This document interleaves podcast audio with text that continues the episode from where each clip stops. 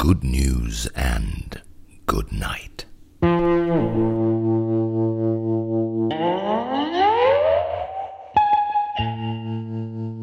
Folge 10 Die italo-chinesische Balkonbrüderschaft und sortierte Einkaufstipps in Zeiten Coronas. Wie sicher so gut wie alle schon in Online-Zeitungen, YouTube oder den einschlägigen sozialen Netzwerken gelesen oder gesehen haben, haben Italienerinnen und Italiener einen sehr italienischen Weg gefunden, der Ausgangssperre zu begegnen. Sie stellen sich, teilweise verabredet, auf Balkone oder an ihre Fenster, um gemeinsam Lieder abzusingen. Bravi, da capo. Nun liegt es natürlich nahe zu sagen, Mei, so schön, schau, das Singens. Hm. Doch natürlich ist nicht jedermann dem italienischen Lied gut zugeneigt. Die Musikauswahl, die in diesen Fällen kolportiert wurde, umfasste vor allem die italienische Hymne Volare und die Arie Nessun Dorma aus Puccinis Turandot. Das kann man mögen, muss man aber nicht. Ich selbst beispielsweise höre Oper relativ selten, höchstens sonntags, in der Badewanne, im Winter. Ich bin mir nicht sicher, ob das dann zählt. Trotzdem ist es meiner Ansicht nach eine gute Nachricht, und das in mehrerlei Hinsicht. Da ist natürlich erstmal die offensichtliche Komponente, das Hoffnungssignal, die Fackel im Dunkel, der menschliche Geist. Gut, in dem Fall äh, der italienische Kehlkopf, der sich auflehnt gegen die Ketten des Ausgehverbots, der Wege findet, sich nachts trotz leerer Straßen gegenseitig anzubrüllen. Von Corona eingesperrt, werden wir doch nicht untergehen. Ja, hm, schon, irgendwie. Natürlich muss man sagen, ist Quarantäne ja die unitalienischste Verrichtung, die es gibt. Ausgehverbote, das ist ein Dolchstoß in das Herz Arkadiens. Was viele nicht wissen, Italiener haben ja eine unfassbare Leidensfähigkeit. Das geht nur gerne unter, weil sie gleichzeitig so unglaublich gut darin sind, Leiden zu zeigen. Das kennt man ja beispielsweise vom Fußball. Italiener leiden ständig unter ihrer Regierung, ihrer Bürokratie, unter Wetter, Erdbeben, der Mafia, dem Katholizismus. Sie leiden unter den Touristen, die sie in Heerscharen überfallen, und am meisten leiden sie an sich selbst. Sie sind, obwohl man es nicht merkt, aber abgehärtet.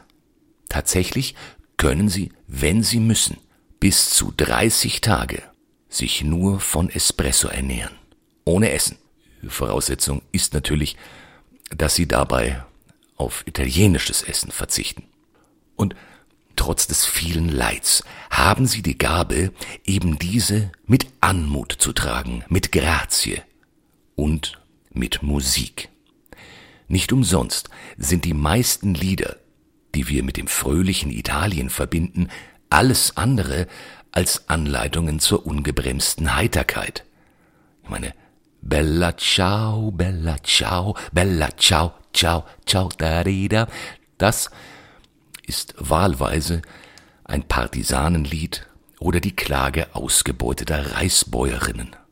Oder nehmen wir nur das scheinbar brachial fröhliche Azzurro, geschrieben von Paolo Conte, interpretiert von Adriano Celentano. Da di da da di da di da di da di. Das ist eigentlich ein todtraurig lakonisches Lied. Ich suche ein Stückchen Afrika im Garten zwischen dem Oleander und dem Baobab, wie ich's als Kind schon tat. Nun ist's dort voller Menschen. Es geht nicht mehr. sie pflegen deine Rosen. Hier sind keine Löwen, wer weiß schon, wo sie sind.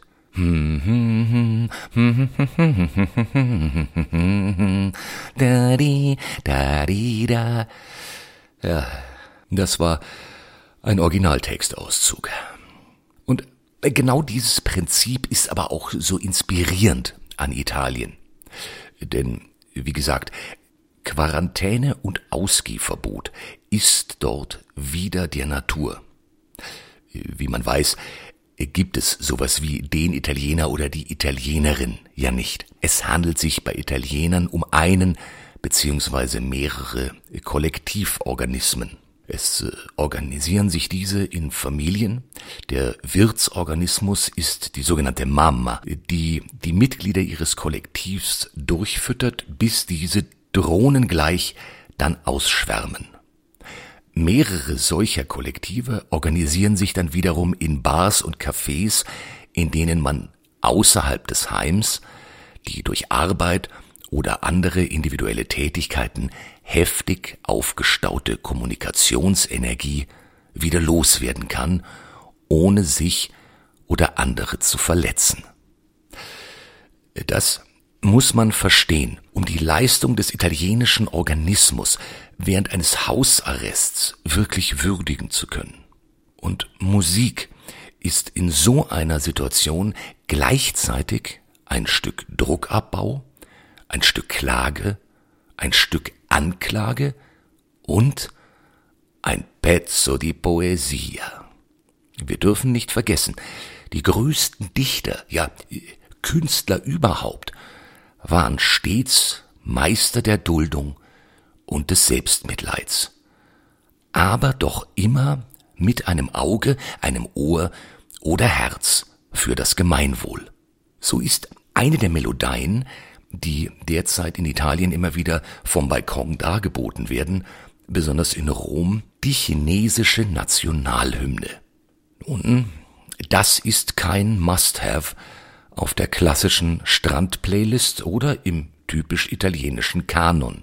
Jedoch der Chinese, bayerischer Plural, also gemeint sind alle Chinesinnen und Chinesen, zumindest die, die in dem Fall verantwortlich waren, Klammer zu, der Chinese also hat dem Italiener in Rom einen Beatmungsgerät und einen Schutzanzug, also einen Corona-Bedarf, gespendet.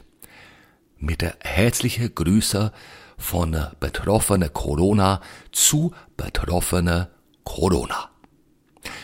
Ja, der chinesische Alibaba-Papst äh, Herr Ma klebte sogar auf einige Paletten seiner Spenden noch einen riesigen Auszug aus dem Libretto von Nessun Dorma, eine Oper, die ja in China spielt. Die Botschaft war Verschwinde, o Nacht, geht unter Sterne, zum Sonnenaufgang werde ich siegen. All'alba vincerò. Eine geschmackvolle Geste, oder wie die Freunde der italienischen Oper zu sagen pflegen, cooler Move. Und Rom bedankte sich mit verschiedenen Balkondarbietungen, begleitet von Danke China rufen. Daran erfreulich ist, dass es zeigt, wie eine räumliche Beengung, der Hausarrest, gleichzeitig zu einer unwahrscheinlichen Verbrüderung über riesige Distanzen führen kann. Und dass die Chinesen den italienischen Gedanken des Kollektivs verstehen, ist kein Wunder. Haben doch beide einen anderen Begriff des Wir, als wir das haben. Wobei beide, und ja, auch die Chinesen, nicht nur ein großes Zwangswir sind, sondern ein Wir von Ichs. Das ist etwas anderes als bei uns. Bei uns ging es bisher ja eher nur ums Ich. Und ein Wir von Ichs ist nicht dasselbe wie eine Ansammlung Ichs. Weshalb auch der hier gerade immer wieder gehörte Satz, also ich habe ja keine Angst vor Corona, so schwachsinnig ist. Mittlerweile sollte auch der hartnäckigste Hirntote verstanden haben, dass es um ein Problem des Kollektivs geht.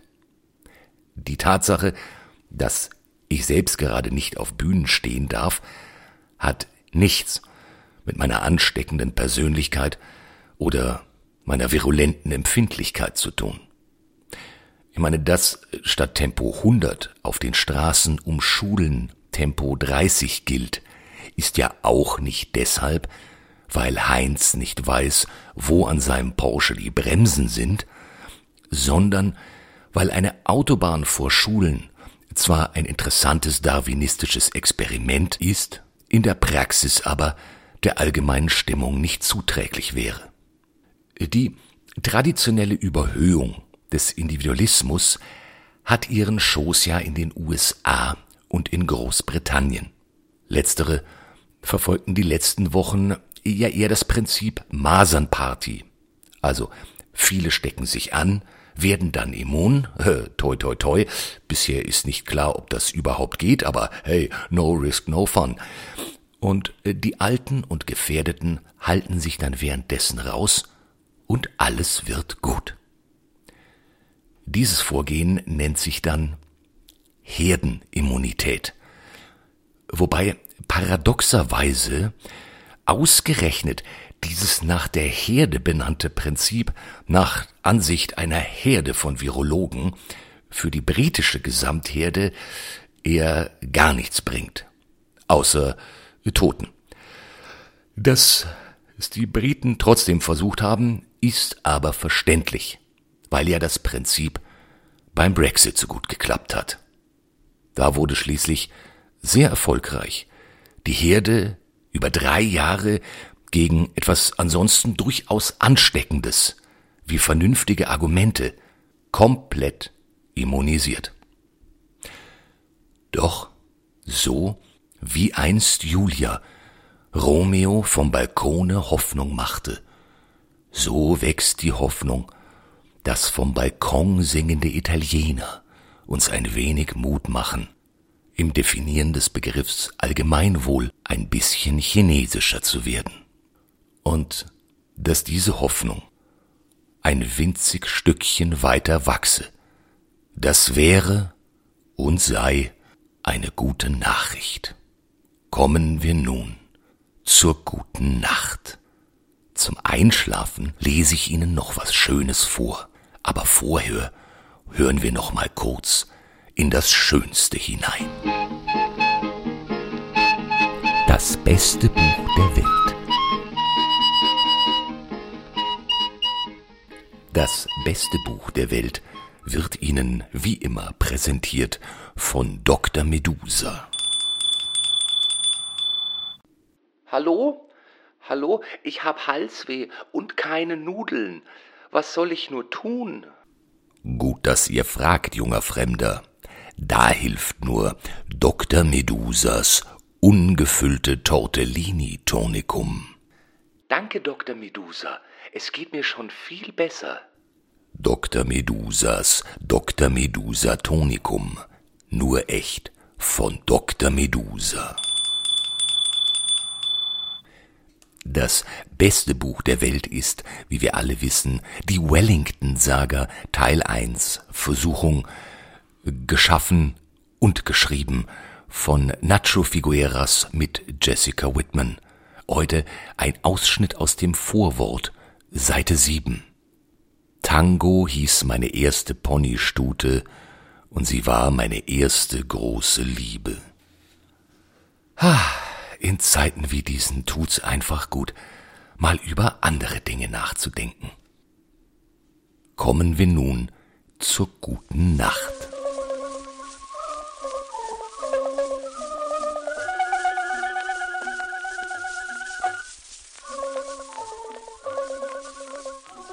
Zur guten Nacht lese ich ja normalerweise etwas Klassisches vor. Ich hatte daran gedacht, diesmal ein Bericht über die Pest, die Lepra oder die Cholera zu reichen, aber auch ich habe ja Verantwortung, liebe Hörer. Deshalb ausnahmsweise etwas Praktisches, ein paar Tipps zum Supermarktbesuch. Einkaufen in Zeiten des Corona. Seit Tagen überlege ich, welches Buch ich jetzt lesen soll, nachdem ich von Amts wegen nicht arbeiten darf. Und als wäre das nicht Arbeit genug, fragt mich meine Freundin, ob ich was einkaufen könnte. Haferflocken bräuchte sie, Kaffee und Klopapier. Fängst du auch schon an mit dem Corona-Scheiß? frag ich. Es geht mir so auf den Zeiger, diese Klopapiernummer. Und wenn Ebola kommt, dann kaufen alle wie bekloppt Marmelade. Ernsthaft, das Problem bei Pandemien sind nicht die Viren, sondern deren Wirtsorganismen. Stimmt, sagt sie. Aber Klopapier ist trotzdem alle. Hm. Das Argument lasse ich gelten. Ich gehe los. Im Treppenhaus treffe ich unseren Nachbarn, ein rüstiger Rentner aus Jena. Er trägt zwei Tüten mit allem, was angeblich knapp ist. Klopapier, Nudeln, Dosen, alles. Ich gratuliere ihm zum Einkauf und klag ihm mein Leid. Kleiner, sagt er, leere Regale und Reiseverbote, so bin ich aufgewachsen. Hm, das kann ich. Und jetzt jammer nicht rum, du Lusche. Verächtlich schließt er die Tür. Und ich beschließe, jawohl, Schluss mit Opfer sein. Als erste Maßnahme rauche ich drei Zigaretten. Husten könnte nützlich werden. Als ich den Supermarkt betrete, werfe ich einen kurzen Blick auf das Klopapierregal. Drei Packen sind noch da. Hm, das wird eng. Aber ich gehe nicht direkt dorthin. Nein, dafür bin ich zu stolz. Der Reihe nach. Wie sonst auch. Erstmal schaue ich mir meine Gegner an. Ängstliche Einkäufer mit Hamsterblick. Euch werde ich's zeigen. Langsam, als hätte ich alle Zeit der Welt, gehe ich Richtung Früchtetee, um abzulenken und dann zack, drei schnelle Schritte. Der Kaffee ist gesichert. Geht gut los, denke ich, als ich sehe, wie sich drei Hausfrauen Richtung der letzten Haferflocken bewegen. Ich gehe in den Parallelgang, zücke mein Handy und spreche laut. Hallo? Was ist? Ich bin grad einkaufen. Was? Doch keine Haferflocken. Seit wann sind die kontaminiert? Das ist doch kindisch. Was? Drei Freunde sind schon krank. Ich bieg ums nächste Regal und sehe, wie die drei sich von den Haferflocken wieder wegbewegen. Ich telefonier weiter. Jetzt heul doch nicht, ist ja gut. Ich schnapp mir die Haferflocken und sage den drei, nun etwas feindlich dreinblickenden Frauen entschuldigend, Ach, Kinder, wenn denen was nicht schmeckt, versuchen sie alles. Dann renn ich zum Kühlregal, schrei Gott sei Dank und räum sämtliche Becher Hüttenkäse in meinen Einkaufskorb. Alle sehen mich an. Haben Sie nicht gehört? Das Robert Koch Institut hat heute früh die Empfehlung für Hüttenkäse rausgegeben. Nichts bremst den Virus mehr. Neidisch schaut der halbe Supermarkt auf meinen Korb. Nun, ich bin kein Unmensch. Ich tausche gegen Nudeln, Reis, Sardinen, noch ne Packung Kaffee, weitere Haferflocken und behalte nichts. Ja, so funktioniert Marktwirtschaft. Und ich hasse Hüttenkäse. Meine neu gewonnene Autorität nutze ich nun, um Tipps zu geben. Eine Studentin will sich Quinoa nehmen. Ich hüstel und schüttel den Kopf. Sie geht weiter zum Kühlregal und greift Richtung Spinat. Ich schüttel wieder den Kopf. Sie greift zögerlich ins nächste Fach und sieht mich verzweifelt an. Ich nicke. Mit hängenden Schultern und einer Schachtel tiefgefrorener Weinbergschnecken geht sie Richtung Kasse. Läuft. Bleibt nur noch das Klopapier. Als ich dort ankomme, ist noch eine Packung im Regal. Doch ein junger Kerl mit Kinderwagen ist näher dran. Er oder ich. Als er gerade danach greifen will, gebe ich alles, niese mit aller Macht und schaff es über drei Meter ein Stückchen Spucke auf der Packung zu platzieren. Er sieht es und fängt an zu weinen. Ich nehme die Packung, gebe ihm einen freundlichen Ellbogencheck und bescheide ihm. Junge, nicht jeder ist zum Einkaufen gemacht. Doch mein Siegerlächeln schwindet, als ich merke, Scheiße, Geldbeutel vergessen. Das Ganze nochmal ist unzumutbar. Also gehe ich direkt zum Kassenwart, zeig ihm meinen Videothekenausweis von 1996 und sage, Gesundheitsamt, geben Sie mir das Mikrofon. Dann mache ich eine Durchsage. Sehr geehrte Gäste, in diesem Supermarkt wurden zwei Verdachtsfälle gemeldet. Bitte verlassen Sie das Gebäude in geordneten Zweierreihen und überholen Sie nicht. Dem Verkäufer teile ich mit, einige Proben zur Untersuchung mitnehmen zu müssen. Ich nehme mir noch ein paar Tafeln Schokolade aus den Einkaufswägen der anderen, schenke dem verzweifelten Vater eine Rolle Klopapier und gehe nach Hause. Gute Besserung oder noch besser, bleiben Sie gesund. Gute Nacht.